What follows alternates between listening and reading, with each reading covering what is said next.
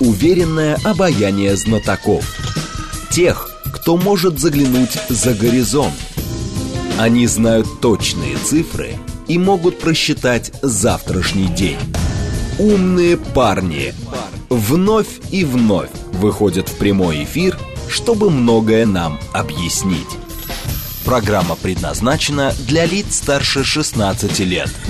15 часов 5 минут в столице. Радиостанция «Говорит Москва» 94,8. Микрофон Евгения Волгина. Всем добрый день. Программа «Умный парень» к нам пришел. Лазарь Бадалов, кандидат экономических наук. Лазарь Александрович, вас приветствую. Добрый день, Евгений. Наши координаты 7373948, телефон, смски плюс 7925 8888948, телеграмм для ваших сообщений «Говорит МСК-бот». Смотреть можно в YouTube-канале «Говорит Москва». Стрим там начался.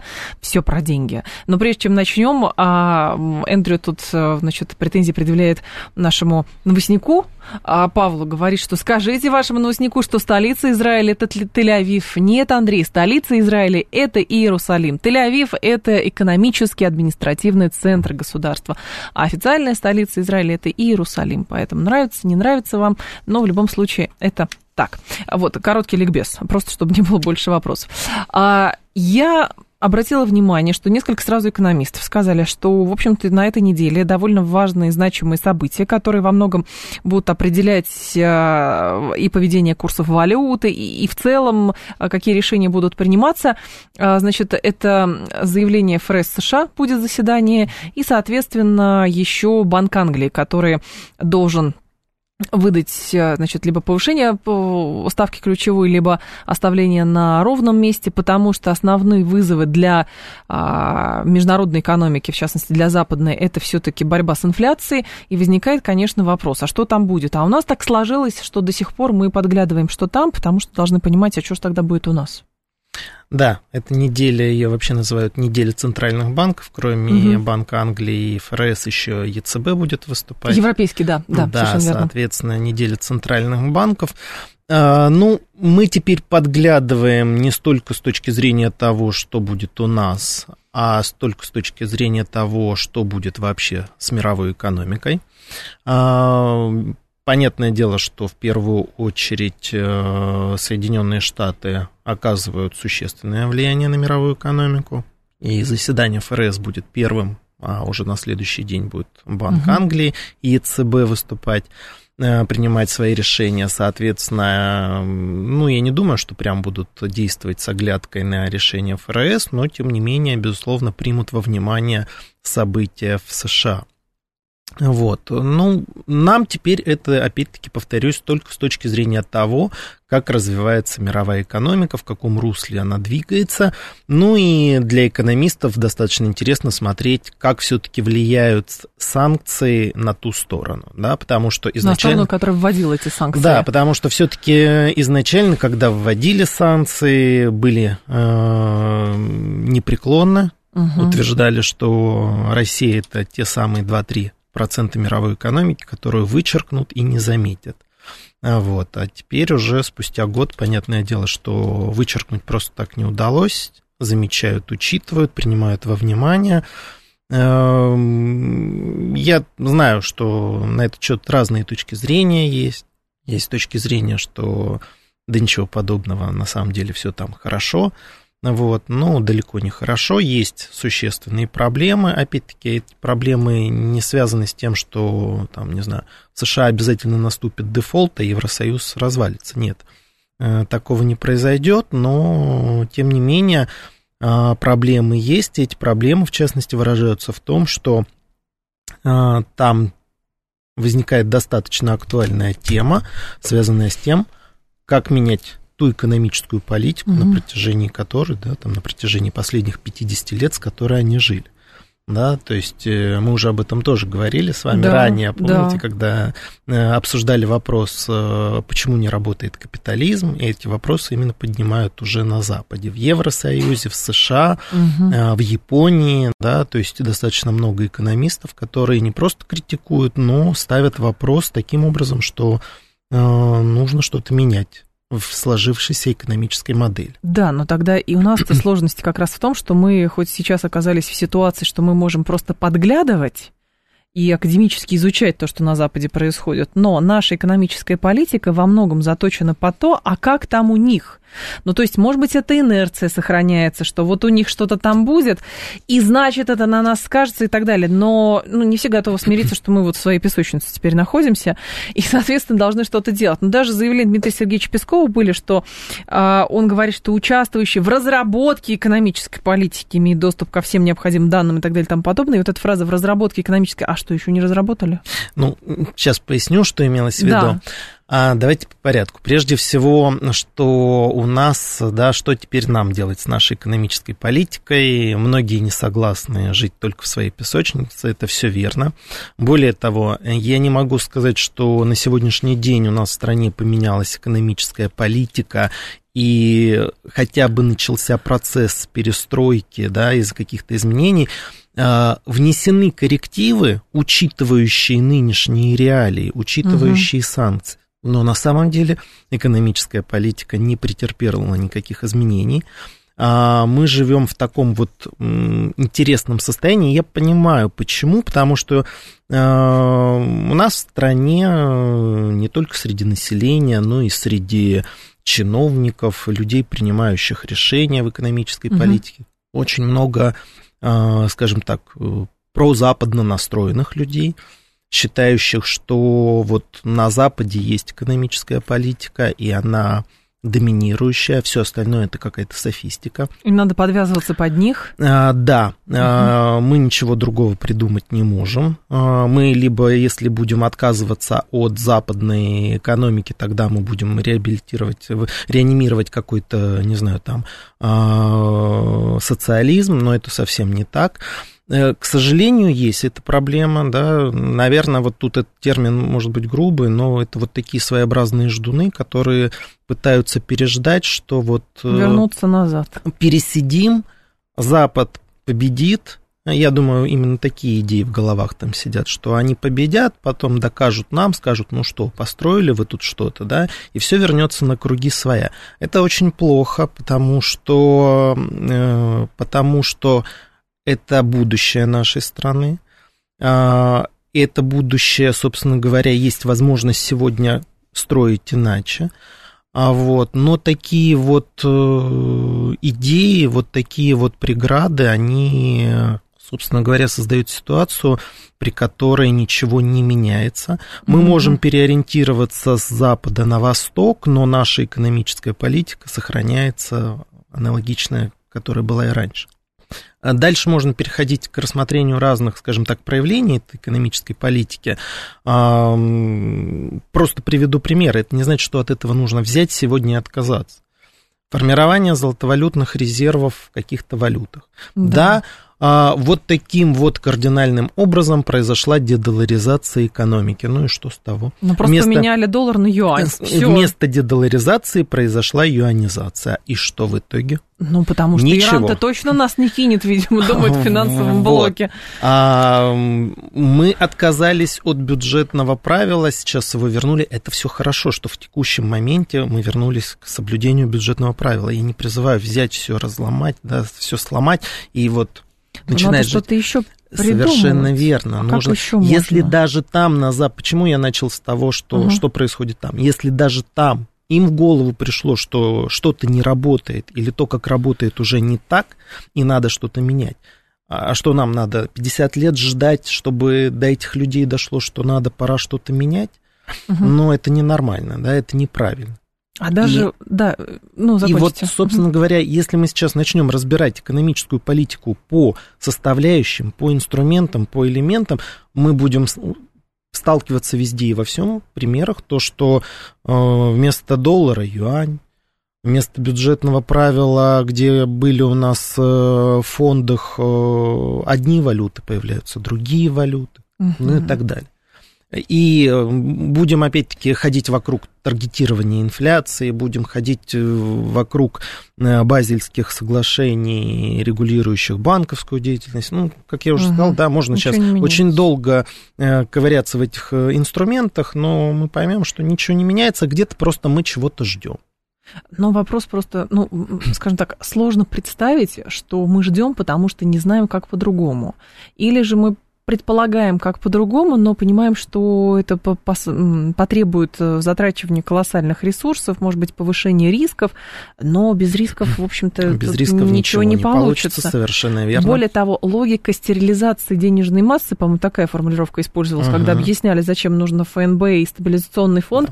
Ну хорошо, денежной массы становится меньше физически. Тогда говорили, нам нужно ее стерилизовать и в долговые бумаги иностранных государств давать, чтобы у нас, значит, тут э, лишних денег не было, инфляции тоже не было. Хорошо, у нас бюджет дефицитный сейчас, сколько продлится, непонятно. Теперь нам говорят, теперь нам нужен ФНВ, чтобы дыры латать. Так для развития ли дыры латать? Непонятно. А, это интересный тоже момент, но он связан с тем, что когда а, возникают идеи, а, предложения по поводу каких-либо реформ, критика звучит следующим образом. Не надо предлагать свои глупости, потому что вот на Западе так не делают, и вообще люди цивилизованные живут иначе. А когда это ломается, говорят, ну вот, вы же ничего не делали, так вы же ничего и не давали делать. Вот ну, я да. сейчас немного а, подслушивал ваш эфир, да, я вам сказал. А, вот, а, кинематограф, да, казалось бы, отвлеченная тема, но это тоже экономика. И вот теперь высказывание, а что ж у нас нет своего кино? А кто, когда были возможности делать кино, должен был этим заниматься? Потому что как только появляется какая-то идея что-то создать свое, сразу появляется критика, что, что ваши лады-гранты – это не автомобили, mm-hmm. ваше кино – это не кино, ваша экономическая политика вы не сможете создать. А, мы с вами тоже в одной передаче обсуждали да, научные статьи, где критикуется импортозамещение. Но не получится у нас импортозамещение. Вот мне это очень сильно так, э, скажем так, понравилось в кавычках с точки зрения того, что научную статью, которая попадает в СМИ и так сильно тиражируется, я тоже очень много Синдром научных... выученной беспомощности а, Нет, знаете, как даже такое. дело не в этом. Я тоже очень много научных статей пишу, да, и я вот, э, наверное, могу единичные случаи вспомнить, когда научные статьи попадают в СМИ. А тут вот попало и так растиражировалось, и самое главное, посыл главный у вас ничего, ничего не, не получится. получится. Да, вот там ведь главное не само исследование, содержание, главное э, ключевую идею донести. Что бы вы ни делали, у вас ничего не получится. Ну вот о чем я и говорю, почему я и говорю, что да, вот эти вот э, западофилы, к сожалению, они угу. вот, да, это серьезный барьер. Ну хорошо, теперь тогда по-другому, если попробовать порассуждать. А на Западе свои трансформации происходят, у нас свои происходят, и а, основная, основная же сейчас загвоздка, наверное, как раз э, как бы главным следствием чего возникает идея, у вас ничего не получится, а что же мы будем делать, если рынок уже распределен, и, соответственно, все ниши заняты, и куда ж мы тогда, и самое главное, с чем мы пойдем? У нас же никто ничего не купит. Правильно, это тоже, да, вот эти аргументы. Но а, могу рассказать вот еще о чем. А, давайте посмотрим, кто у нас может покупать, что мы делали, что у нас получается и да. что, в принципе, работает. А вот сейчас, опять-таки, накануне очень много обсуждали и говорили, что грядут заседания стран БРИКС. Угу. Появились страны, многие, которые желают присоединиться к БРИКС. А, идет речь о том, чтобы создавать платежно-расчетную инфраструктуру, ну, точнее, она и так уже создана, кстати, да, хотя когда создавалась, тоже многие говорили – ну, кому ваша платежно-расчетная инфраструктура будет нужна, если уже существует? Это опять-таки к вопросу... Зачем вы расход... создавали свою? Зачем да, создавали свою? Зачем а, создавать и тратить деньги, когда уже все есть? Вот зачем? А если бы НСПК не было, создана. Да, Сейчас бы именно, бы отрубили, и все, именно. и э, шляпа. SWIFT это еще даже не проблема. Это то, о чем я тоже говорил неоднократно. Чтобы все понимали, уровень отношения к нам там. Да, угу. и это отношение, оно не появилось после 24 февраля. Оно было и раньше такое. Ведь Меркель не просто так в своем интервью сказала, что мы-то с Обамой сразу все варианты санкций просчитали. И я думаю, она тут не лукавит и не обманывает. Да, потому что все эти разговоры, они были достаточно давно. Почему и стали спешно создавать свою инфраструктуру да, платежного да. расчета? Потому что SWIFT это еще ничего, а вот э, когда отключили визу и мастер, ведь цель была-то какая? Чтобы, условно говоря, как я, может быть, утрирую, но угу. тем не менее, чтобы бабушка не могла пойти в магазин и хлебушек купить. И мы, бы с... этого, да. и мы бы с вами оказались ровно в этой ситуации, когда мы бы все не смогли элементарно прийти в магазин и купить хлеб. Или даже снять наличные деньги. Или Карточек. даже снять, да, или даже снять наличные. Вот, да, если глобально говорить, то мы бы не смогли приобрести продукты питания. Почему? Угу. Потому что в магазине не принимают карту, а в банке вы не можете снять наличные. Да? Это были бы очереди в банках, это была бы паника, это, это было бы очень плохо. Да? Угу. Это к вопросу, а надо ли создавать свое? Безусловно, надо. А, есть спрос, и не только внутри страны. У нас есть э, теперь платежно-расчетная инфраструктура на пространстве ЕАЭС. И сегодня страны ЕАЭС – это помощницы, которые нам помогают с точки зрения восстановления импорта. А есть э, не только страны ЕАЭС, есть дружественные страны. Опять-таки, эти дружественные страны смотрят и видят, что ну, действительно у них есть э, инфраструктура, почему бы нам не присоединиться к их инфраструктуре и не работать через эту инфраструктуру. Так. Более того, есть страны, которые и дружественные, и как-то не взаимодействуют, но видят опять-таки то, что что-то уже работает, и тоже начинают рассуждать и говорить, ну, мы же тоже к этому можем присоединиться, это ведь рынок, угу. там можно и продавать, и покупать. И, собственно говоря, статистика показывает, что действительно, если в начале года а, тот же самый импорт практически рухнул, то к концу года он восстановился на уровень начала года. И пусть это называется серый импорт, пусть это называется параллельный импорт, а кто-то Мы недоволен. Мы получаем то, что нам надо. Да, совершенно верно. Результат-то в итоге. А, а не покупайте это по принципу, они потом с нами не будут взаимодействовать. Да, они и так с нами уже не взаимодействуют, и не будут, и не захотят. А если когда-нибудь что-то попытаются восстановить, будут восстанавливать на таких условиях, э, я вот э, не хочу там врать, да, но очередного там в новостной ленте э, прочитал комментарий очередного американского там чиновника, политика, который заявил, что если и будем восстанавливать, то на условиях Muppet Show. Ну, конечно. Да, то есть да. вот отношение будет именно такое. Хочешь хлебушка, продай почку. Ну, вот. примерно так. Вот примерно так, да. И вот давайте подумаем, а нам надо ли такое восстановление? Угу. И что мы там такого сможем получить, чего мы не можем получить ну, то есть, странах. условно, та ситуация, которая у нас сложилась, когда вот эти вот санкционный вал на нас обрушился, плюс заморозка золотовалютных резервов, мы же можем этим, в принципе, воспользоваться при грамотном планировании для того, чтобы сформулировать как бы свою повестку для стран не западных, которые были когда-то союзниками Запада, а теперь смотрят, говорят, а с нами тоже так могут? Конечно. Именно так происходит. Почему у нас появляются экономические партнеры? Не потому что мы почему-то сразу пытаемся рассуждать, что вот эти страны нас любят, это настоящие друзья, а те нас не любят. Нет, ничего подобного. Тут не про любовь вообще. Тут вообще не про любовь. Это выгода, экономическая выгода. И это выгода, когда другие страны, как мы их называем, дружественные, видят эту экономическую угу. выгоду, они будут стремиться к этой выгоде. Конечно. Но здесь тоже есть важный момент. А, если они в ответ будут видеть не только какую-то там взаимность, а будут видеть, что мы действительно настроены на построение долгосрочных экономических связей. Угу. А если они увидят, что мы пытаемся сделать что-то из серии переждать, ну вот пока у нас там в Европе газ не покупают, вы у нас купите. А как только там мы опять мы туда пойдем. тут все свернем и опять туда пойдем, потому что вот мы все-таки туда хотим. Так. так тогда так работать не будет. А по поводу фонда национального благосостояния, все-таки хорошо. Сейчас никакой голландской болезни, конечно, нету, и, наверное, не предвидится, но вот его создавали, и все-таки, с вашей точки зрения, что должно, что нужно делать э, с этим, с, с этим кошельком? И самое главное, важно всегда понимать, мне кажется, а сколько там денег на самом деле должно быть?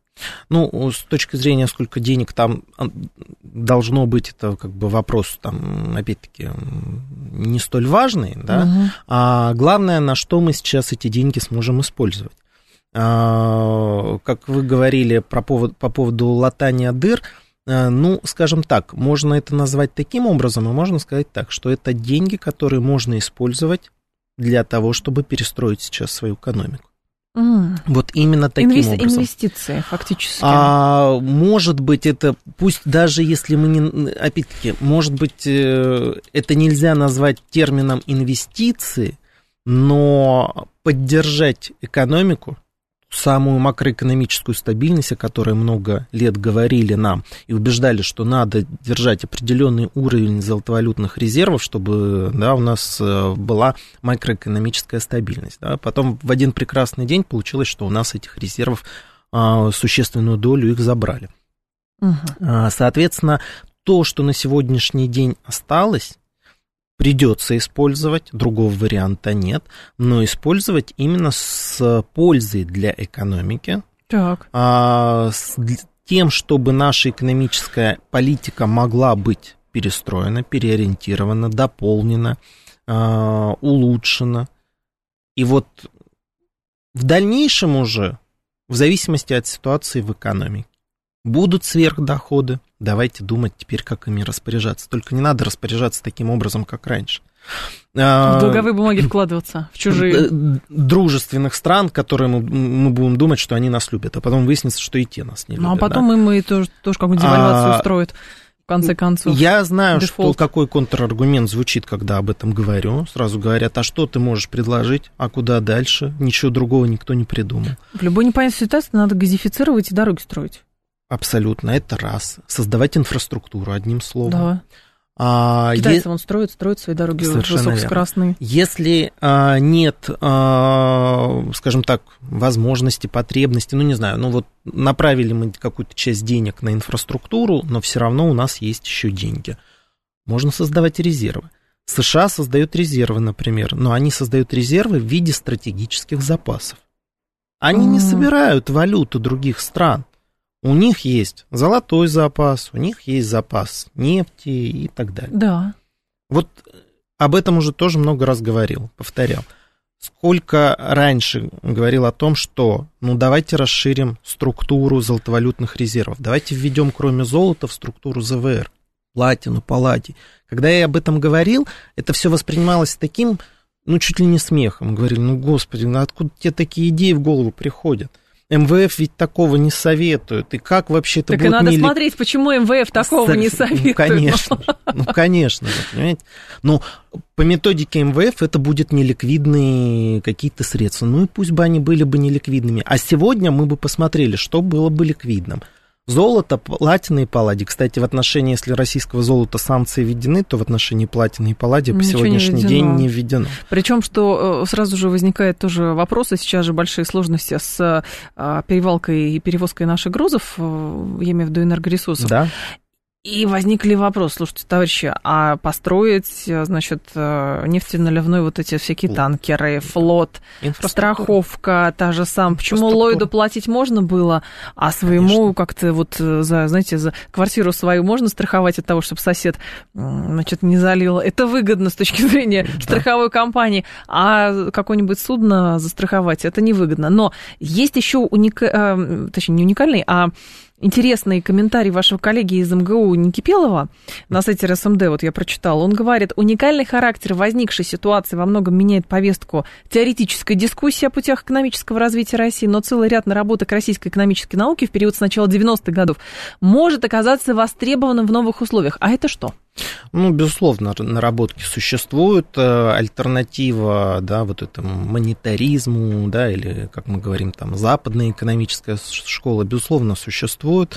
Ученые у нас были, есть, будут, Мгм. да, экономисты, которые предлагают и предлагали разные варианты, а, касающиеся и модернизации экономической политики, того, как использовать средства, как э, проводить ту же самую девалютизацию экономики, да, не касаясь только дедоларизации. Мгм, мгм. То есть, безусловно, варианты существуют. Варианты, касающиеся того, как менять регулирование финансового рынка, банковской сферы.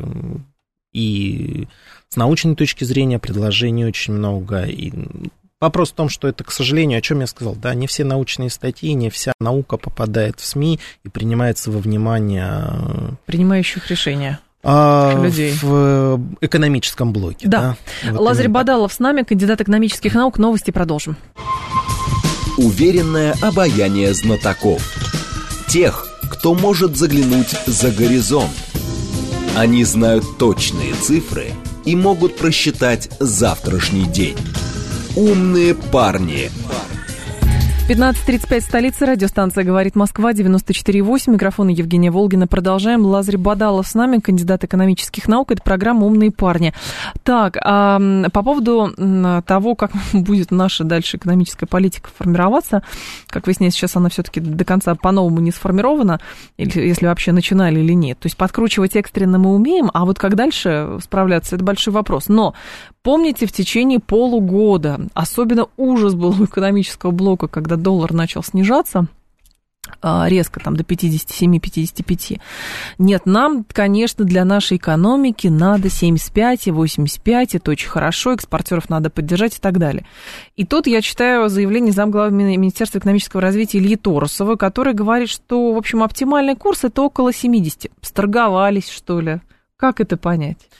А, ну, вопрос экономических индикаторов разных, да, средний курс э, рубля по отношению к каким-то иностранным валютам, э, уровень инфляции, да, и так далее. Там та же самые котировки барреля нефти угу. средние. То есть это, безусловно, э, прерогатива министерств. А, понятное дело, что им нужны определенные индикаторы, определенные ориентиры для того, чтобы вести расчеты, для того, чтобы формировать тот же самый бюджет, статьи, а, принимать решения, на какой уровень индексировать э, пенсии, зарплаты. То есть вот опять-таки, если мы говорим об изменении, да, о каких-то изменениях в экономической политике, это не значит, что надо все разрушить, ну, Конечно. да, отказаться угу. от всех индикаторов, от э, всяких расчетов и вот что-то такое там с нуля строить не получится. А, какая бы экономическая модель у нас ни была, все равно понадобятся индикаторы – все равно мы будем думать о том, какой будет, ну, если хорошо, пусть даже не средний курс э, рубля по отношению к иностранным валютам, но все равно у нас будет некий индикатор, например, связанный вот то, что сейчас, например, появилось, это определенный уровень доходов, да, свыше которого мы там средства будем как-то использовать, а ниже которого нам придется наоборот да. Э, идти на заимствование. То же самое с инфляцией. Я знаю, что многих раздражает, когда начинают говорить об, об официальной инфляции, о каких-то целях по инфляции. Но здесь тоже нужно понимать, что а, экономическим ведомствам, а, министерствам, тому же самому Центральному банку нужны ориентиры. Угу. Все равно нужна будет какая-то методика, и она существует и у нас, и на Западе, и на Востоке. Ну, таков цивилизованный мир, да, другого никто не придумал. У западников тоже сейчас цель по инфляции появилась, с учетом того, какая она у них сейчас. Совершенно верно, да, вот. Другой вопрос, а, что ставить э, на первое место, что ставить на второе место, как к чему двигаться, да, вот зацикливаться только на определенном уровне инфляции двигаться к этому уровню, с моей точки зрения, неправильно, да, потому что есть многие другие моменты более важные – Например, те же самые реальные доходы населения или там экономический рост в стране, да, экономическая активность бизнеса, которые гораздо важнее, нежели чем вот а, уровень какой-то ну, таргет, тот самый знаменитый по инфляции. Угу. А, да, косвенным образом, если у нас там инфляция в определенном диапазоне, тогда все остальное у нас выравнивается и так далее. Это мы все слышали много раз. Но практика показывает то, что мы уже почти на протяжении 9 лет пытаемся вот таргетировать эту инфляцию, все время стремимся к какому-то уровню, но в итоге не достигаем его, и приходится дальше что-то корректировать экстренно, как вы угу, правильно сказали, подкручивать. Ага. Да? И опять возвращаться к тому, что у нас не получилось. И вот какое-то такое хождение по кругу, вот одно за другим. Ну, вот, ну, может быть, не надо там говорить, что ладно, все, мы отказались от таргетирования инфляции, но а, давайте дополним экономические индикаторы и скажем, что вот э, если мы говорим о классической теории, любой центральный банк реализуя свою денежно-кредитную политику, он должен балансировать между такими показателями, как уровень инфляции и уровень безработицы в стране. Но мы про безработицу я не вижу нигде у Центрального банка ни слова. Я знаю, Ну, как... Роструд этим занимается в основном и дает там какие-то ну, совсем Я- незначительные цифры. Я знаю, как Центральный банк это объясняет. Уже много раз задавали этот вопрос, много раз получали ответ, что а, наша э, да, работа касается инфляции, а вот когда у нас будет там определенный уровень инфляции, тогда и с безработицей все будет Но Ну, это хорошо. как у Рэкина про пуговицы. Претензии есть или вот, нет? Вот, к сожалению, так получается. Хотя классика говорит, что все-таки надо балансировать между инфляцией да, и Мгм. уровнем безработицы. Геращенко об этом рассказывал, когда... э, Преодолевали кризис 98 года. Да, он Мгм. говорил, что я поехал да, туда, на Да. Запад, в США, и они мне рассказывали. Говорит, я удивлялся, почему э, о безработице. Но, кстати, Геращенко это как раз и ставят в заслугу, в том числе относительно вот как раз быстрый выход а, из кризиса 98 года, да, с потрясениями и так далее, но многие, правда, сейчас скажут, ну тогда не было санкций и так Конечно. далее, но тогда было что-то другое. Тогда, но вышли. кстати, тогда, кстати, Да. а, повернули экономическую политику. Потому что то, Мгм. как мы жили, условно говоря, до 98 года, до дефолта, это была экономическая политика, которую там придумал Постсоциалистическая ну, какая-то, и да? которую нам привез там Чубай с Гайдаем, да. э, С Гайдаром. Га- Гайдаром, да, извините. кино, извините, да. да. А, вот, они нам это привезли, до конца э, не перевели точно, вот, ну и сказали, будем жить так. В 98 году все это перестало работать, и вот тогда как раз удалось перестроить, поменять. И то, как мы по сегодняшний день живем, это та экономическая политика, которая закладывалась еще в те времена, потом еще дополнялась Кудриным и его командой Мгм. уже. А предел Но- есть у текущей э, политики, который как раз этот предел может быть на финише ровно таким, как было в 98 году? Есть такие варианты? Нет, тут вопрос не того, что какая-то цикличность, и мы вернемся обязательно там, к дефолту. Дефолт нам, кстати, предрекали. Мне очень хочется этот вопрос задавать все постоянно. Да? Как дела с дефолтом обстоят? Потому что в начале прошлого года все вот эти прозападные экономисты в один голос России предрекали дефолт. Кстати, по итогам 2022 года внешний долг России уменьшился на 100 миллиардов, достиг уровня 380 миллиардов. То есть это парадокс, да? Страна, которая вроде бы как бы в, в условиях дефолта должна была быть, она за год 100 миллиардов погасила. Вот Умеем экономно жить. ну, И платить хочется, по долгам. хочется вообще вот, да, много вопросов задать вот этим прозападным экономистам, да, э, где же их прогнозы, да, и как они такое могли предрекать. Ну, ладно, то тоже не получится. Вот, поэтому вот с этой точки зрения, да, тогда как Мгм. раз хороший пример не о том, что санкций не было, и мы повернулись на Запад, и мы, а к вопросу о том, что мы тогда сумели действительно поменять свою экономическую политику. Мгм. Не значит, что мы там отказались от рыночной экономики, еще что-то. Наоборот, усовершенствовать, дополнить, понять, что вот та модель, по которой мы жили, модель э, не надо ничего производить, можно только продавать ресурсы, а чего не хватает денег, тогда брать долги, да, это не работает. Надо, надо менять ситуацию. Поменяли. А, Получилось, кстати, в нулевые э, при высокой инфляции никто об инфляции не думал. Почему? Потому что реальные доходы населения росли быстрее, Мгм. и люди этого не замечали. И у нас очереди за автомобилями стояли, о которых как раз Сергей Доренко любил рассказывать, да? Да. как люди записывались э, в очередь за Тойотами.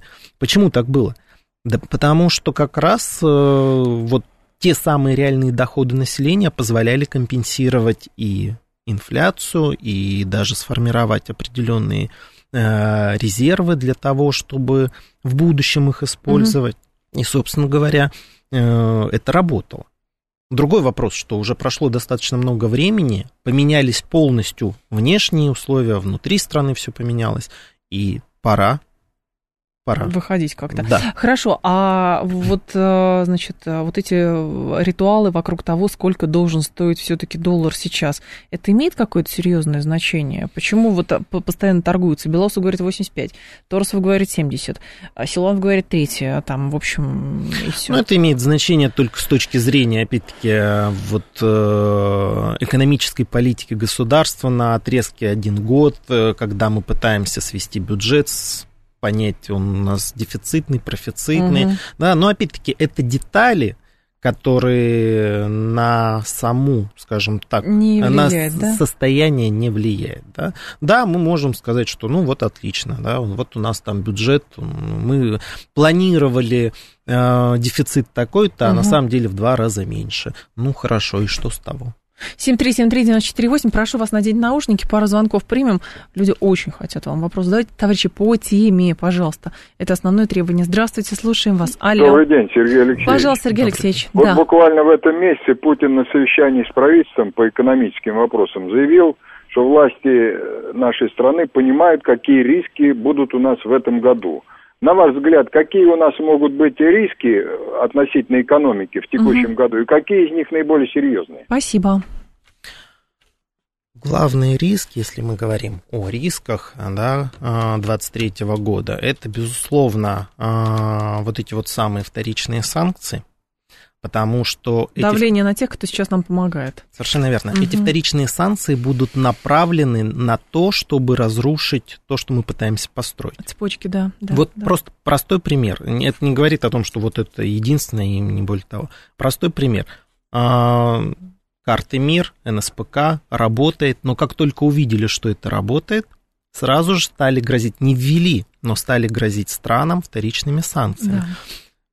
Быстро испугались, другие страны, стали прикрывать работу наших карт, стали направлять э, запросы в Минфин США, а их ответы последовали, что нет, мы не планировали и угу. не касается, да, но эффект произвели, э, барьер Есть. сделали.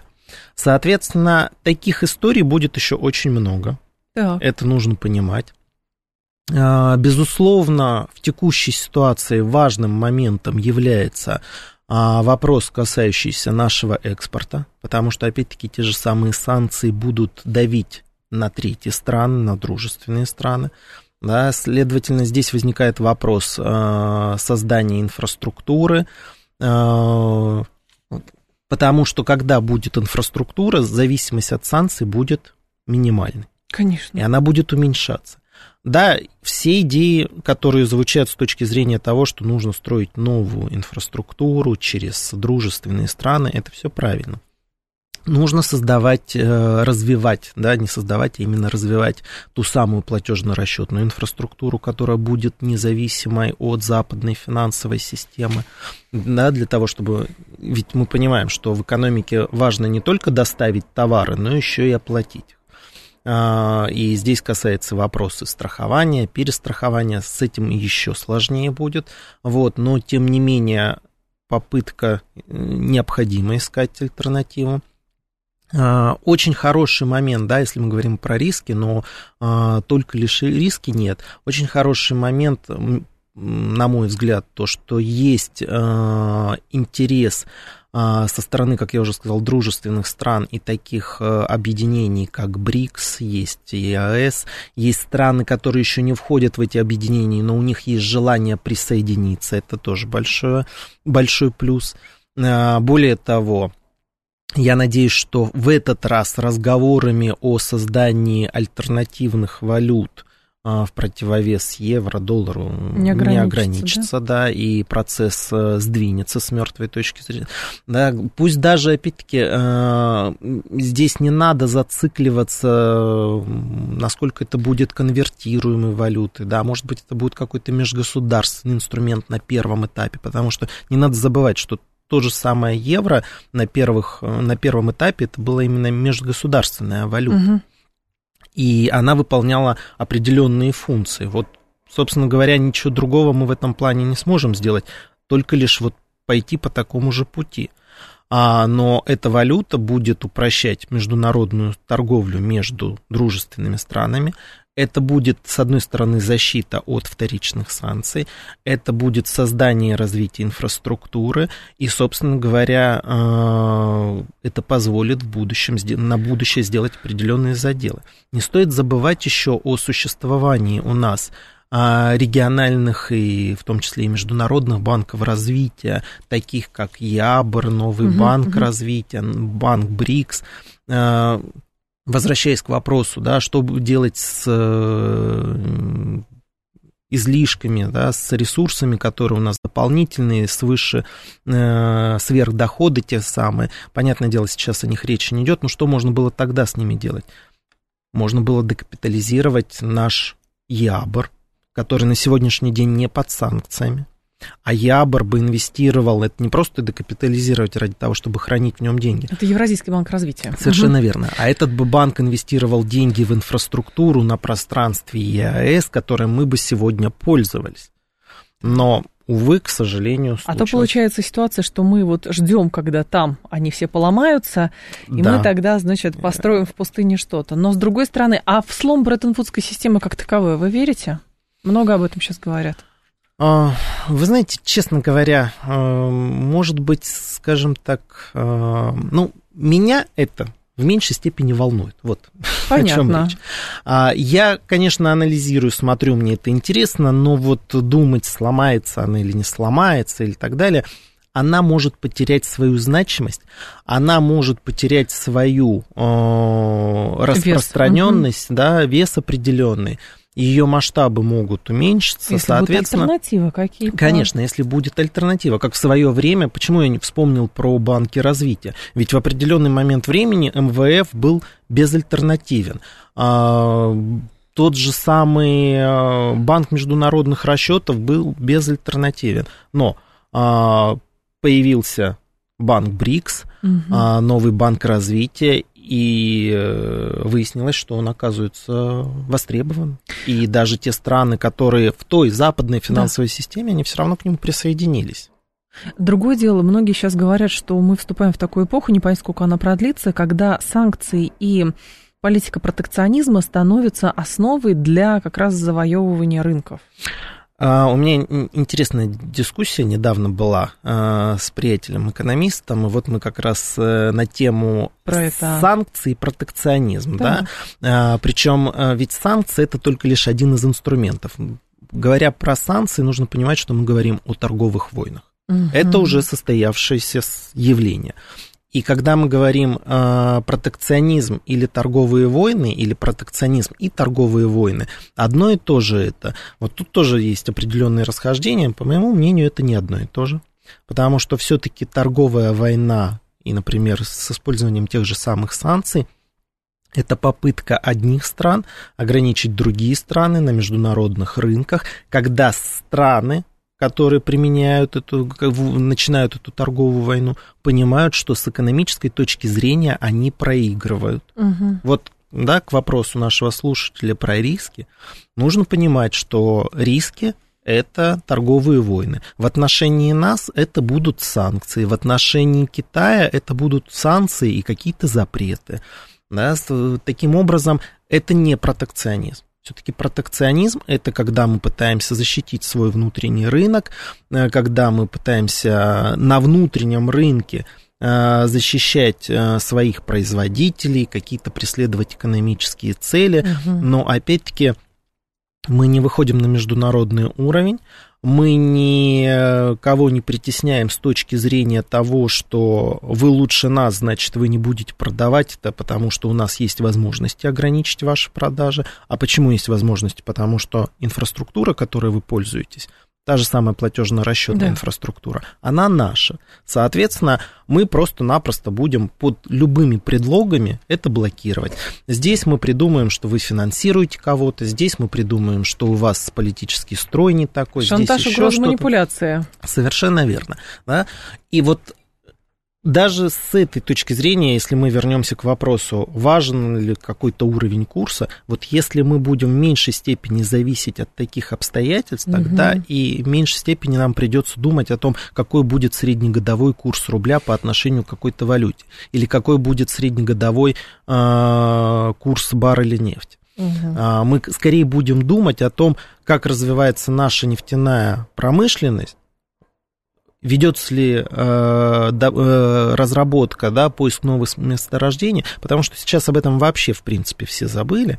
Очень много зеленая повестка на Западе и так далее, но мало кто говорит о том, что будет там через 10 лет. Угу Вряд ли, да. Я... Это оптимисты думают на 10 лет вперед, сейчас многие а, скажут. Да, можно сказать и так в текущей ситуации, но эти вопросы возникают, опять-таки, не только у нас, но и там, на Западе. И, Конечно. к сожалению, те политики, а может быть, к счастью, те политики, которые сейчас пришли к власти там, э, у них э, горизонт планирования до 30 года. А что будет mm-hmm. после 30-го, они там обещают пусть... светлое будущее. Mm-hmm. Вот. Но не факт, что оно состоится. Кстати, в этом плане там тоже очень много таких, кто может подстраивать, да, подкручивать, но кардинальным образом что-либо поменять пока не могут. А потолок, прям последний вопрос, полтора минуты остается. Потолок цены санкций в отношении нашей страны скорее носит эмоционально-импульсивный характер. Неужели Запад не понимает, что львиная доля сырьевых доходов возвращалась им обратно, покупка недвижимости, яхт, вип-изделий и так далее? И самое главное, как долго Запад готов сопротивляться российской игле как инструмент стимулирования? Это вот как раз то, о чем я сейчас говорил, что угу. те политики, которые пришли к власти, и то, что они сейчас говорят, боюсь, что они этого, наверное, даже и не понимают. А если понимают, то они говорят, что это просто было плохо и так нельзя. А, что они предлагают? У них главная цель а, отказаться от зависимости российских ресурсов и отказаться от зависимости китайских товаров критических. Да. Да? То есть вот это сейчас две основные цели а, отказываться, да, достигать этой цели готовы любыми инструментами, в том числе переориентировавшись на другие страны и зависеть от них, да, опять-таки другие Хотя страны... те страны поднимутся, и опять встанет тот же самый а вопрос. А те страны поднимутся, нужно понимать, что после первой акции с сожженным Кораном или карикатуры на пророка Мухаммеда, да, эти угу. страны очень быстро поднимутся. И вот Конечно. сейчас э, история с тем, что развивается идея по поводу бойкота шведских товаров, она очень хорошо эту историю проиллюстрирует. В общем, там с горизонтом планирования тоже проблема. Лазарь Бадалов был с нами, кандидат экономических наук. Лазарь Александрович, спасибо, ждем спасибо. снова. Далее рубрика у нас в этот день, потом новости, потом Юрий Буткин. До завтра с вами прощаюсь, в револьвере встретимся.